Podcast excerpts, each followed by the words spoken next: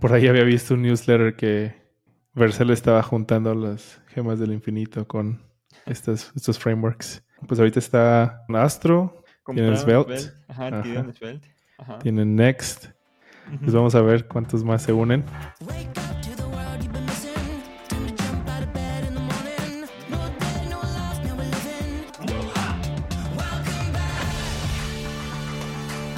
Sí, hoy traemos, hoy no está Leo, pero traemos, creo que buenos temas. Sí. Pero ahí traes un debate, vamos a ver qué tal. Sí, eh, sí, lo dejamos para el final. El debate es algo que sugirió un miembro de la comunidad. Ajá. Que me estaba hablando con él y me dijo que por qué no hablábamos de este tema. Entonces aprovecho para que a los que nos escuchen, que nos propongan temas para que sí podamos hablar. Que nos escriban por donde sea y ya lo tomamos en cuenta como nueva sección. Eh, pues comencemos en el pasado. En pasado hemos estado como que una y una para que así podamos hablar más entre nosotros. Entonces, ¿qué te parece si comenzamos con las noticias de Astro? Que veo que pusimos ambos. pues comienzo con la mía. Esta semana salió la versión 3.0 de Astro. Que otra vez. Ayer, ¿no? Ajá, ayer.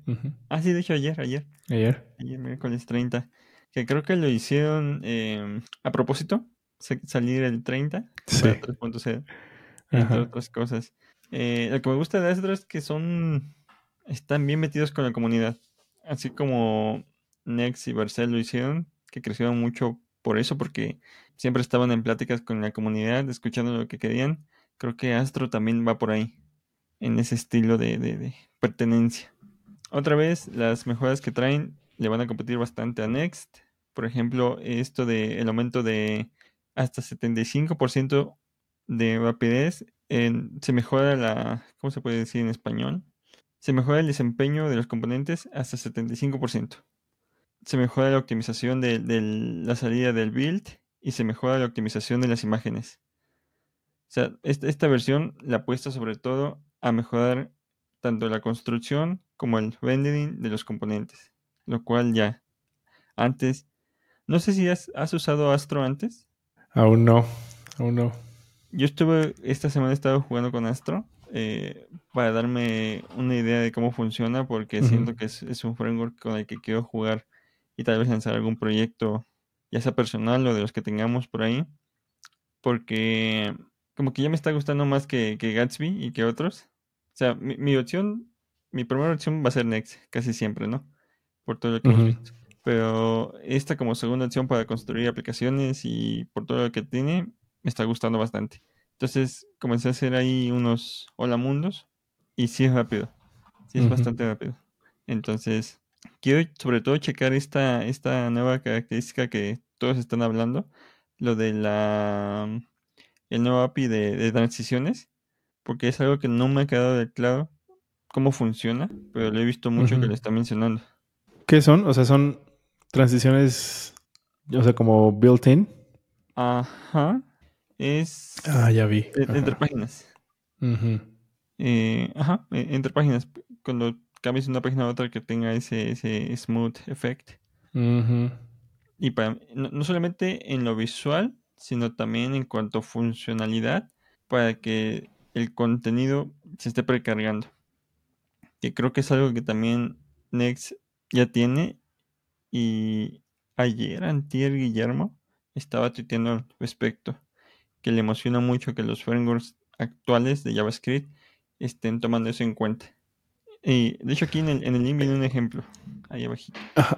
Fíjate que eso de transiciones entre páginas, no lo había, creo que no lo he probado con Next tampoco, porque, bueno, usualmente las transiciones con Next son demasiado, bueno, son muy rápidas.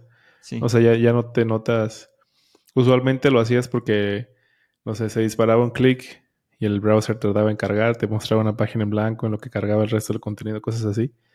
Pero no he, no me he tomado el tiempo para revisar cómo hacerlo en Next tampoco. Sí, yo creo que porque Next es muy rápido, no nos hemos puesto a pensar de qué otras formas se puede hacer o cómo se hacía antes. Pero aparte, las el, el, API, esta nueva API trae opción para poner efectos.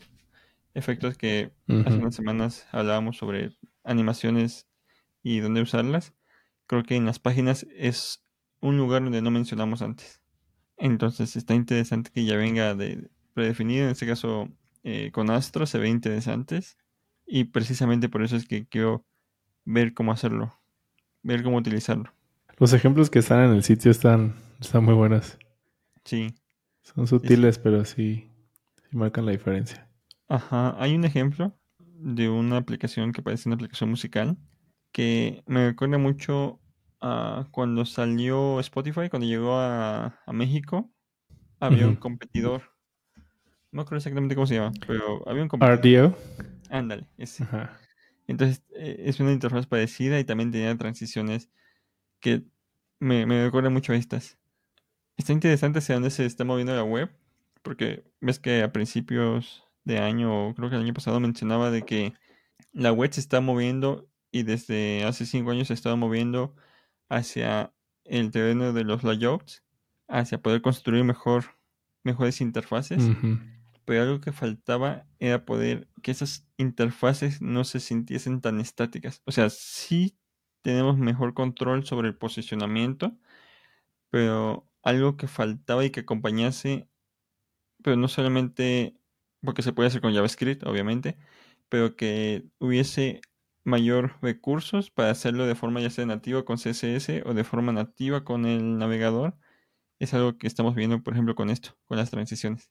Entonces, vamos a ver si le podemos poner, porque e, esto, e, esto no solo funciona para sitios web de tipo ah, comerciales, de tipo públicos, sino también para sitios web de tipo dashboard. También va a ser muy interesante poder ver este tipo de efectos porque van a, esto va a hacer que sea la diferencia entre un dashboard que te compra un cliente a un dashboard típico eh, Windows Bootstrap. Porque le vas a dar ese sentido de que están pasando cosas, de que si le dio clic a un formulario y se envió, de que no tenga ese, ese mm, la respuesta sea inmediata, o al menos que tenga la transición suave, o cargando una tabla, o cosas así. Entonces hay, hay que ver cómo funciona esto bien para poder implementarlo en, en, cosas que hagamos. Sí, está, o sea, está muy bueno lo que trae Astro. Em, ahí compártenos qué, cómo te va con ese proyecto para, va, va. De hecho, ver qué tal. Vamos a... Eh, el newsletter que salió hoy de, de, de Frontenderos, hoy salió el primer challenge de CSS. Eh, ¿Cómo se entra un elemento con grid? Para los que no están suscritos, ahí pueden checar en el sitio. Para los que ya están suscritos, esperemos que, lo sigan leyendo. Em, pero sí está interesante, así como estamos metiendo estos challenge, incluir en el, en el newsletter, porque en el del número de ayer incluiste eh, el podcast de... No, ¿cuándo fue? ¿Antier? Que salió el lunes. Ah, el lunes, exacto. Entonces, si hacemos este, este tipo de demos y subirlos a repositorio de frontenderos en GitHub, Así para que también vayan viendo, ¿no? Está, interesante porque es algo que de todo lo que hemos dicho que queremos hacer, creo que lo que más nos ha fallado es ese de poder subir demos y sí. Entonces lo subimos a GitHub y ahí que vaya viendo la comunidad lo que vayamos haciendo. Sí, que nos, si nos estás escuchando y quieres ver algo específico, pues igual, escríbenos por correo fronteras.com o donde quieras que estemos. Em, porque sí, como así como Jail trae un, una pregunta ahí de un miembro de la comunidad, eh, nos vamos mostrando. Sí. pues, bueno, ya que estamos hablando de Astro, ¿no? Em, el, que, el que yo tengo aquí es, pues justo va de la mano. dos días antes de que anunciaran la versión 3, anunciaron que Vercel va a ser su hosting partner oficial. O sea que, que es ahora, tiene, Vercel tiene Next, está Astro, que van a estar ya con ellos oficialmente y pues van a estar empujando Em, yo creo que muchos de los... El, como que la tirada de Vercel ahorita parece ser, mientras más frameworks tengamos y podamos trabajar con ellos para que los features que van implementando sea como plug and play en Vercel, es mejor, ¿no? Entonces, pues ahorita está Vercel, eh, perdón, Astro, ¿tienen Svelte? No me acuerdo cuál es la otra que tiene. Tienen Svelte. Ajá, tienen Svelte. Tienen Next. Por ahí había visto un newsletter que Vercel estaba juntando las gemas del infinito con estos, estos frameworks. Pues vamos a ver cuántos más se unen. Pero pues sí, les está dando 5 mil dólares cada mes para el mantenimiento de Astro. Entonces, y pues, pues sí, o sea, esperemos que, que, que vaya, que sea, que sea, que se ponga buen uso, básicamente. Sí. De hecho, estaba viendo que Astro tiene también, así como Vercel o Gatsby tienen opción para ser partners. Tú como agencia puedes también ser partner de, ah, Astro. Entonces, este, está interesante. Eh, antes, cuando existía el término Jamstack, que ya no existe, era muy popular que te, que como, estaba creciendo el ecosistema, muchas de estas empresas estaban buscando partners, ¿no? Ahorita que ya cada, cada, cada framework o cada herramienta tiene un tamaño considerablemente grande, pues que cada uno siga por su parte siendo, teniendo ese, teniendo ese tipo de alianzas está chido. Sí. Partner with Y hablando de mm. partners, eh, algo que apenas descubrí, no me acuerdo por qué, por qué link, por qué noticia, pero al parecer GitHub sacó una aceleradora. Ya me acuerdo por qué, por qué, fue. Por Nuxt. En Nux vi que aparece. Eh, ¿Nux está, entró a esta aceleradora? Nux está en la primera versión de la aceleradora. Ok. Entonces, eh, de GitHub, está chido. De hecho, tomando en cuenta que GitHub es el, el centro de donde llegan todos los proyectos open source, yo pensaba que ya existía una iniciativa como esta, pero no, no, no sabíamos, pero al parecer no. Primera generación para impulsar proyectos. Está chido porque les van a dar un sponsorship de 20 mil dólares en efectivo y un programa de aceleramiento de 10 semanas, junto con apoyo de soporte y mentorías. Entonces, eh, veo algunos proyectos por ahí interesantes. Veo algunos que vamos a mencionar o hemos mencionado. El, más destacado es el de Nux, porque es un tema que nos toca como frontenderos. Pero hay otros muy interesantes de, de Machine Learning, de muchas herramientas de Python. Pero a ver, ¿qué, qué, sería este acelerador? O sea, ¿cómo lo definirías? Ah, Porque no es para cualquier proyecto, ¿no? Ajá, exactamente. Tiene que ser eh, proyectos open source, obviamente. Tiene que tener ciertas características para poder entrar, obviamente. Em, creo que esto viene. En la, la antesala de esto no estoy muy seguro, pero lo, voy a poner en, mis palabras. ¿Ves que siempre ha estado el debate de que el open source no es bien pagado? O no es pagado en, realidad. Y, el open source mueve el mundo. Eh, desde Linux y Genio Linux hasta, pues, por ejemplo, Next en su capa más arriba. Pero el open source mueve el mundo. Cada vez son más elementos open source. En la última década que han hecho que muchísimas empresas, no de software, sino de empresas tradicionales o de otros sectores, funcionen con estas herramientas. Pero muchos de estos proyectos los mantienen personas por hobby, personas que no, no ganan nada. Solamente hay un puñado de empresas que pagan a sus a, a personas por mantener. Microsoft, una de ellas, Intel, Red Hat, IBM, creo, que IBM es la, persona, eh, la empresa que más paga. No me acuerdo si es IBM o, otra parecida. Cuando son open source. Ajá. Que pagan a personas para mantener proyectos open source. Pero ya son muy pocas.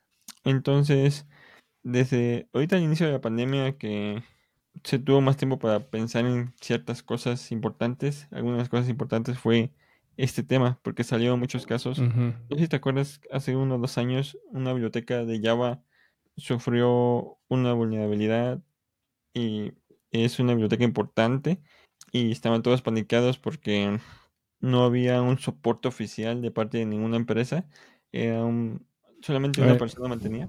Eh, la necesidad de por qué surge esto, esta aceleradora de GitHub, es porque hay muchos programadores que mantienen proyectos open source y no están siendo pagados.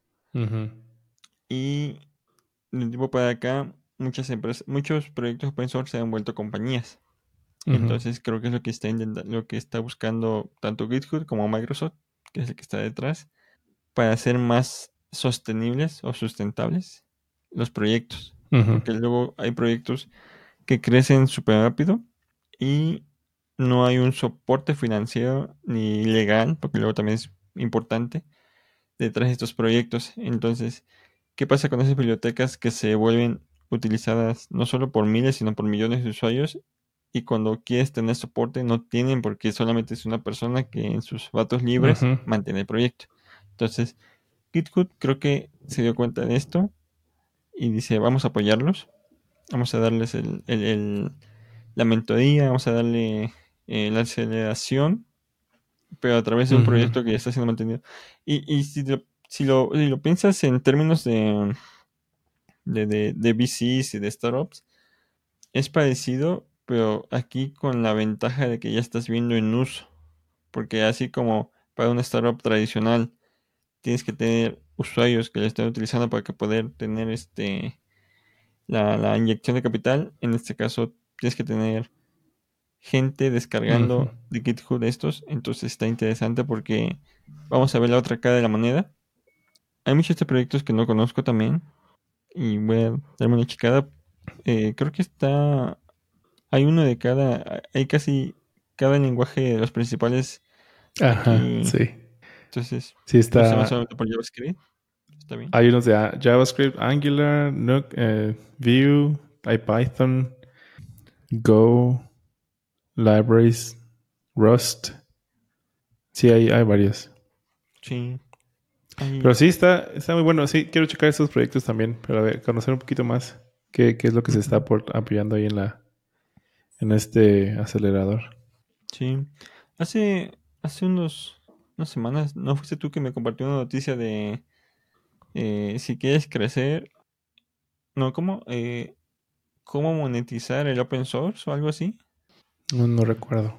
Había un artículo ahí, lo voy a buscar y a ver si lo comentamos en el siguiente newsletter, de, que hay muchos creadores, no creo sin Product Hunt, eh, algo sobre, ¿ves por ejemplo cuál fue? Sanity, no, hubo un CMS open source que su, su, su planteamiento inicial nada más era hacer un proyecto open source, pero comenzó a ser muy utilizado y de pronto se volvió empresa. No me acuerdo si, si fue Sanity. No, pero Sanity ya está más grande. Tina, uno de estos proyectos de CMS. Entonces, creo que cada vez va a haber más proyectos así, open source, que en cuanto ganen cierta atracción, no sé si, si incluso haya un número mágico, algo así como logras 10.000 estrellas en GitHub, adelante, puede ser empresa. Tal vez. Está interesante ver si, si así eh, surgen más proyectos como estos. Y algo que no he visto tampoco, al menos en, digo, no conozco muchos proyectos, no sé, mexicanos, latinos, que sean open source. Hay uno que otro. Si alguien que nos escucha tiene proyectos así, igual compártenoslos para, para echarles un ojito. Ajá. Para que seamos ahí los, los, los early adopters justo. sí, porque otra cosa que, que no iba a mencionar ahorita, ya iba a mencionar en segundo es, eh, tengo, en el 2019 di unas clases, antes de la pandemia, di unas clases en presenciales sobre desarrollo web, desde lo más básico a hacer sitios por ahí un poco avanzados, y me quedé con algunos que considero como mis alumnos, que de vez en cuando me, me preguntan cosas. Hace unos días una de ellas me preguntó sobre cómo tener un... Está haciendo su sitio para un portafolio. Está buscando empleo. Obviamente le recomendé el newsletter de Frontenderos para que chequen las ofertas que ponemos. Y me estaba, me estaba preguntando cómo poder ver en tiempo. Su sitio es un sitio vainilla.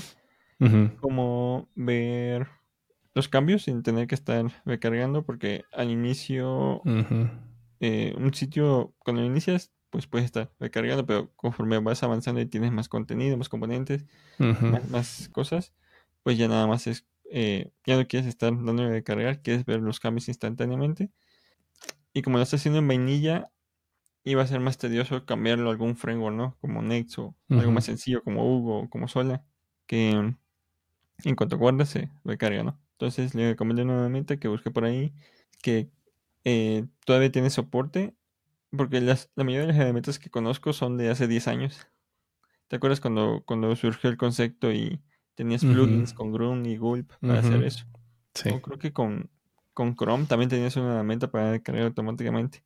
Pero está chido que, de que sea nuevamente independiente, ¿no?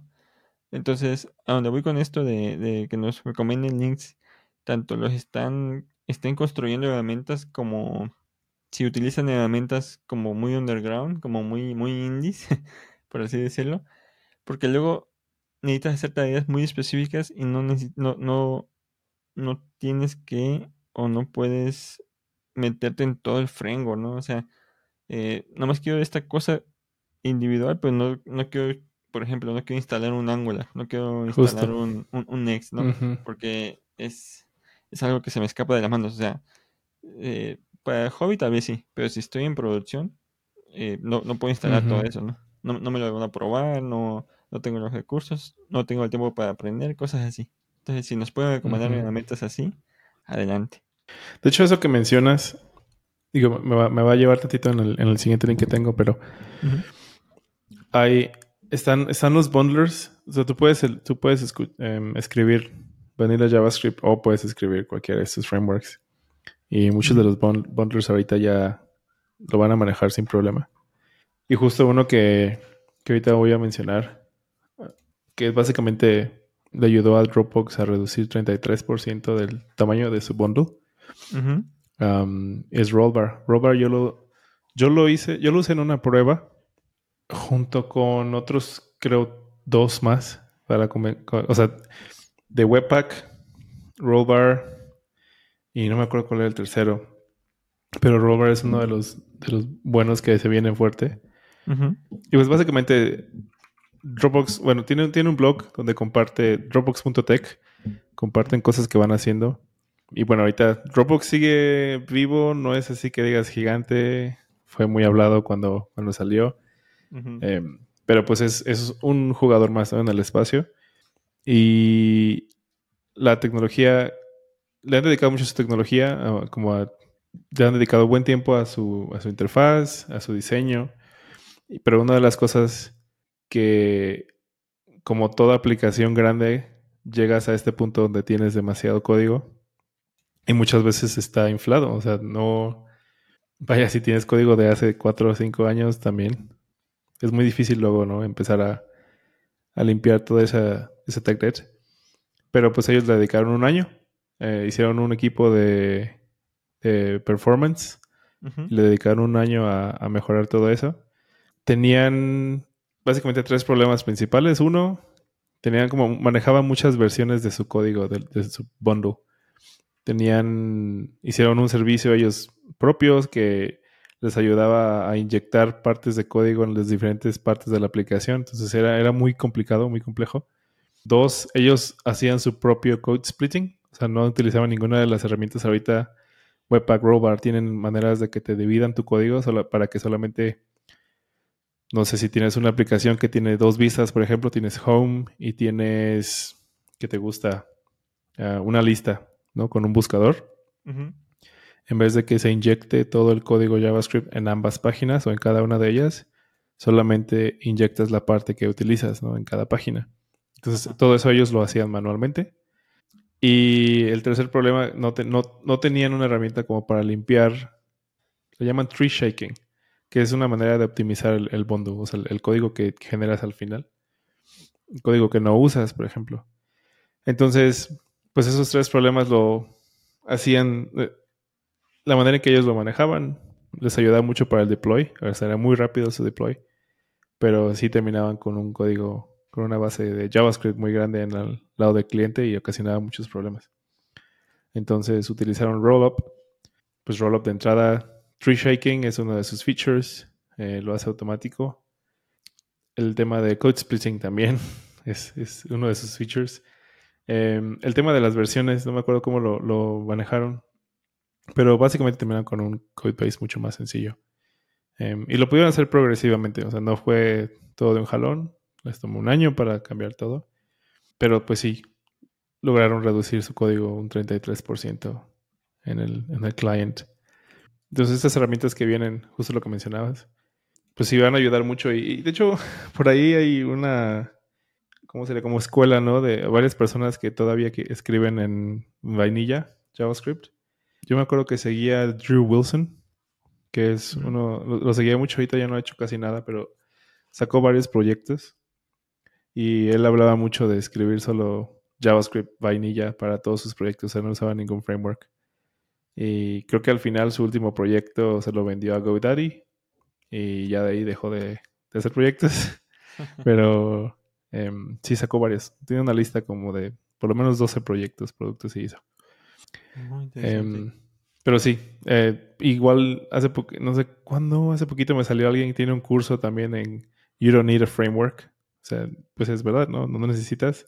Sí te ahorra tiempo, pero justo como dices, si vas a crear algo rápido sencillo, tal vez un framework no sea la mejor opción. Ajá. Y, ajá, o sea, uno es si sabes. Porque Si, si, si conoces JavaScript, los fundamentos. Y ahorita más que JavaScript, creo que las APIs web. Porque creo que ese es otro punto que casi no se toca, ¿no? ¿Quién fue?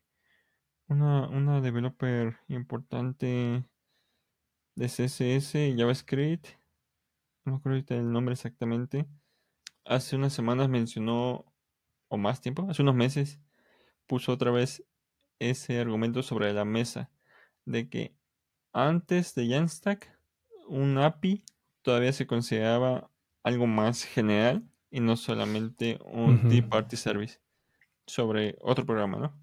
el concepto original. sí. Y eso es algo que con haberlo dejado todo a pagar un servicio, a veces se nos olvida, pero la web tiene muchas APIs. O sea, un, navegador tiene acceso a muchísimas APIs con las que puedes construir cosas. Y que luego toda esa magia que vemos en frameworks, Next, Nuxt, Astro y todos estos, son cosas que vienen directamente del navegador y que puedes utilizar. Entonces, si sabes hacerlo, eh, y sabes JavaScript y conoces elementos como estas que mencionas, puedes construir cosas sin necesidad de tener todo ese bundle extra que sí te puede ayudar, digamos, en los primeros meses de lanzamiento, pero una vez que consigues gran tamaño, como en este caso Dropbox u otros, pues como que es un peso extra. Es como lo que decía AJ, el creador de Cart, el creador de HTML5op.net, decía yo programo con jQuery, porque jQuery no me ofusca en muchas cosas que quiero hacer.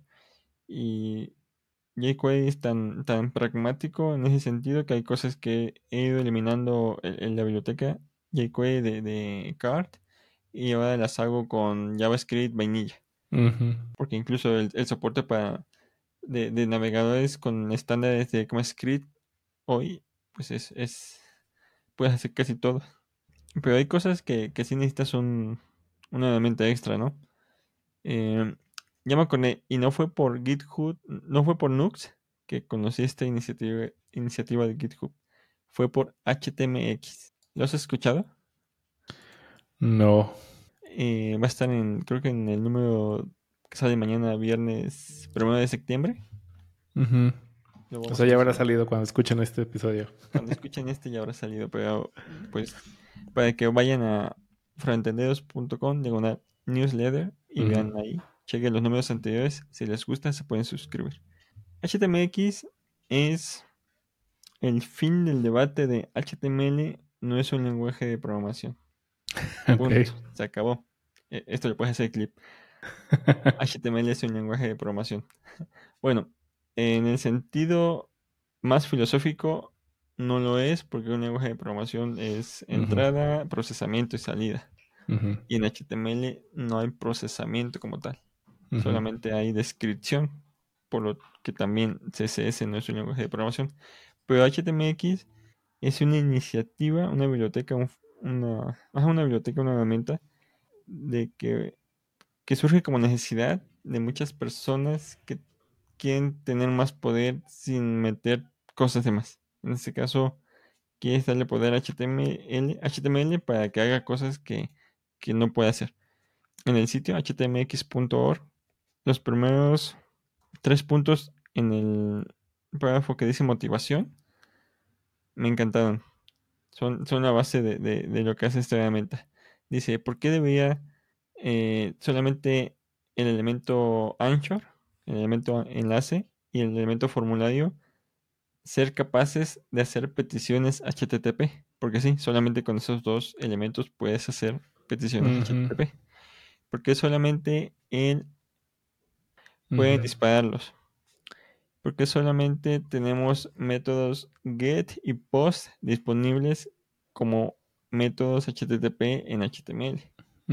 Además, eh, nada más con esas tres cosas ya sirven como motivación de que HTML se queda corto, porque sí, HTML es un lenguaje que se inventó hace 32 años, 33 años, eh, y que sí, nada más sea para mostrar información, ¿no? No para procesar información, que es lo que hace falta. Entonces, con HTMX tienes una mezcla, así como JSX sea un híbrido para poder tener template, un template system con, con, Y JavaScript. Ajá, y JavaScript. HTMX es lo contrario, pero en lugar de dejárselo a JavaScript, en este caso se lo dejan a HTML. con una biblioteca que puedes incrustar eh, a través de un CDN de un, un package, un, ajá, un package.com, que pesa, eh, por aquí estaba el, peso, 14 kilobytes, kilobits. Eh, así como antes poníamos la, la, la cuando queremos utilizar jQuery, ponemos la biblioteca en script source. Eh, así. Así puedes mandar a llamar a esta biblioteca. Y de esta forma vas a poder comenzar a utilizar HTML, pero con funcionalidades de JavaScript más avanzadas. Y creo que este es un muy buen competidor a Svelte, a. ¿Cómo se llama la competencia de React? Preat porque muchas veces quieres hacer cosas este, muy sencillas por ejemplo, y que, por ejemplo, con Next la puedes hacer, ¿no? Pero quieres hacer cosas muy minimalistas y sin tanto peso. Y sin tener una, un framework que te diga cómo hacer las cosas, si tú quieres hacerlas más, de una forma más como siguiendo estándares HTML. Entonces, HTMX es esa herramienta que te va a permitir hacer peticiones extra, que te va a permitir tener más control e interacción sobre tus elementos, no nada más enlace y formulario, no nada más click y submit, sino varias cosas que puedes hacer en bibliotecas JavaScript avanzadas con HTML lo va a poder hacer. Y este sí, este sí, para, esta eh, para principios de septiembre voy a poner ahí pequeños snippets en nuestro CodePen, en nuestro GitHub, para que los vean, porque estas así como a ti te emociona Bit em, y todo lo que estás haciendo, así a mí me emociona HTMX porque creo que para los que van iniciando en el frontend, esta es una excelente forma de, en lugar de meterlos a hacer sitios HTML y después aventarlos con monstruos, como todo el, mundo moderno de JavaScript, llevarlos un poquito más lentos, ¿no? Y Web Components se puede, pero eh, tiene sus implicaciones de, metodologías que a veces son un poquito complicadas de, entender, pero HTMX se me hace más, más plano. Entonces, HTMX para los que están iniciando en el mundo de frontend puede hacerlos, no sé, aprender más y, ver si, están hechos para, o si esto es lo que les gusta hacer. Y está, tiene buenos supporters, ¿no? Sponsors, está JetBrains, GitHub es uno de los de, tal vez de aquí lo viste, es uno de los que están en el Accelerator también. sí. Tienen dos CMS, Craft CMS y Butler CMS. Me pregunto si los están usando o los quieren usar en el CMS. Ambos son pagados, supongo, no sé. Es que sí reduce mucho el, el, bundle si empiezas a usar directamente algo como HTMX. Ajá. Pero sí, vamos a, a seguir a ver qué tal, qué tal funciona. Combinado esto con vainilla, con JavaScript vainilla, adiós frameworks. Ajá, ajá, exacto. O sea, eh, algo que casi no mencionamos mucho, pero debemos mencionar más, es que nosotros, aparte de, de, frontenderos, somos bootstraperos. Andamos buscando crear productos para bootstrapear eh, soluciones, SaaS, micro SaaS. Y a veces eh, soluciones que quieres construir de forma rápida terminas bloqueándote un poquito porque no tienes a la mano la herramienta adecuada para construir, comienzas o haces de más, ¿no? Pero esto HTMX podría ser algo ideal para, no sé, por ejemplo, de entrada construir una landing page y hacer un demo, ¿no? Sí. Entonces, por eso me emociona también, por las implicaciones de lo que se puede hacer. Eh, otro de los lugares donde había visto que tiene buen soporte es con Astro. Ok. Astro HTMX creo que también, de hecho por ahí en algún lado creo que vi algo así como que Astro HTMX, la unión hecha en el cielo o algo así. Y he visto mucho... Sí, lo vi eh, en Reddit. Ajá. Y también he visto mucho Tech Influencer, eh, de esos que hacen Twitch, también mencionando mucho HTMX. Entonces, hay, hay que darle le, voy a dar, yo en lo personal le voy a dar su, espacio para checar porque, no sé, eh, creo que cuando iniciamos Frontenderos hace tres años, una de las metas que, teníamos era poder dar cursos, ¿no? Y creo que eh, esto, esto me anima a poder poner ese otra vez como meta, poder dar cursos, en este caso, porque la meta no es tanto es, o sea, sí es que aprendan los fundamentos, pero la meta es que se construyan cosas, ¿no? Que, puedas construir, eh, no sé, por ejemplo, veo uno de los frontenderos que más respeto y admiro, Wes Boss, es mucho de construir proyectos pequeños, pero prácticos y que te pongan a pensar. No, no cosas muy sencillitas que pues eh, el 90% de, de gente está haciendo, pero como que no, no les despierta esa curiosidad. Y creo que yo también estaba un poquito ofuscado entre tantas cosas que luego se salen y que luego te como que te abruman. Pero HTMX es una bocanada de aire fresco. Sí. Sí, estaba leyendo este, este thread en Reddit que dices Astro y HTMX. HTMX. Eh, hay buenos comentarios, a ver qué tal. Sí. Mencionan Alpine, que es otro de los que hemos hablado, que no hemos probado. Alpine, creo que no hemos hablado mucho porque, no sé, pero siento que o sea, está muy utilizado, pero sobre todo por gente de Laravel. Es, es, la herramienta para hacer HTML, la herramienta para hacer frontend de los PHP2. Entonces quizás ¿Alpine? ¿En serio? Y también ah. es, es uno de los caballos fuertes del ecosistema de Tailwind. Entonces, ah, quizás por eso no está mucho en nuestro radar, pero... Ah, sí, es cierto. Full Time Framework for Laravel. Ajá. Ok, ya. Pero quizás si volteamos a ver más hacia allá, sí. Porque sí, como lo mencionaba en el episodio pasado con Leo, eh, somos frontenderos y no somos nada más eh, nexteros como sea. Así tenemos que voltear a ver hacia otros lados. Todos los backends. Sí, exactamente. Va, pues este es uno cortito. Eh, nos quedamos con unos temas, pero el siguiente episodio ya vamos a grabar más, más seguido. Em, entonces van a salir dos veces a la semana. Em, y el siguiente continuamos con, más temas. Sí, perfecto. Va, pues síganos. Em, Estamos en las redes sociales, Spotify pueden escuchar el podcast, en YouTube lo pueden ver y en frontenderos.com se pueden suscribir al newsletter que llega todos los días en la mañana.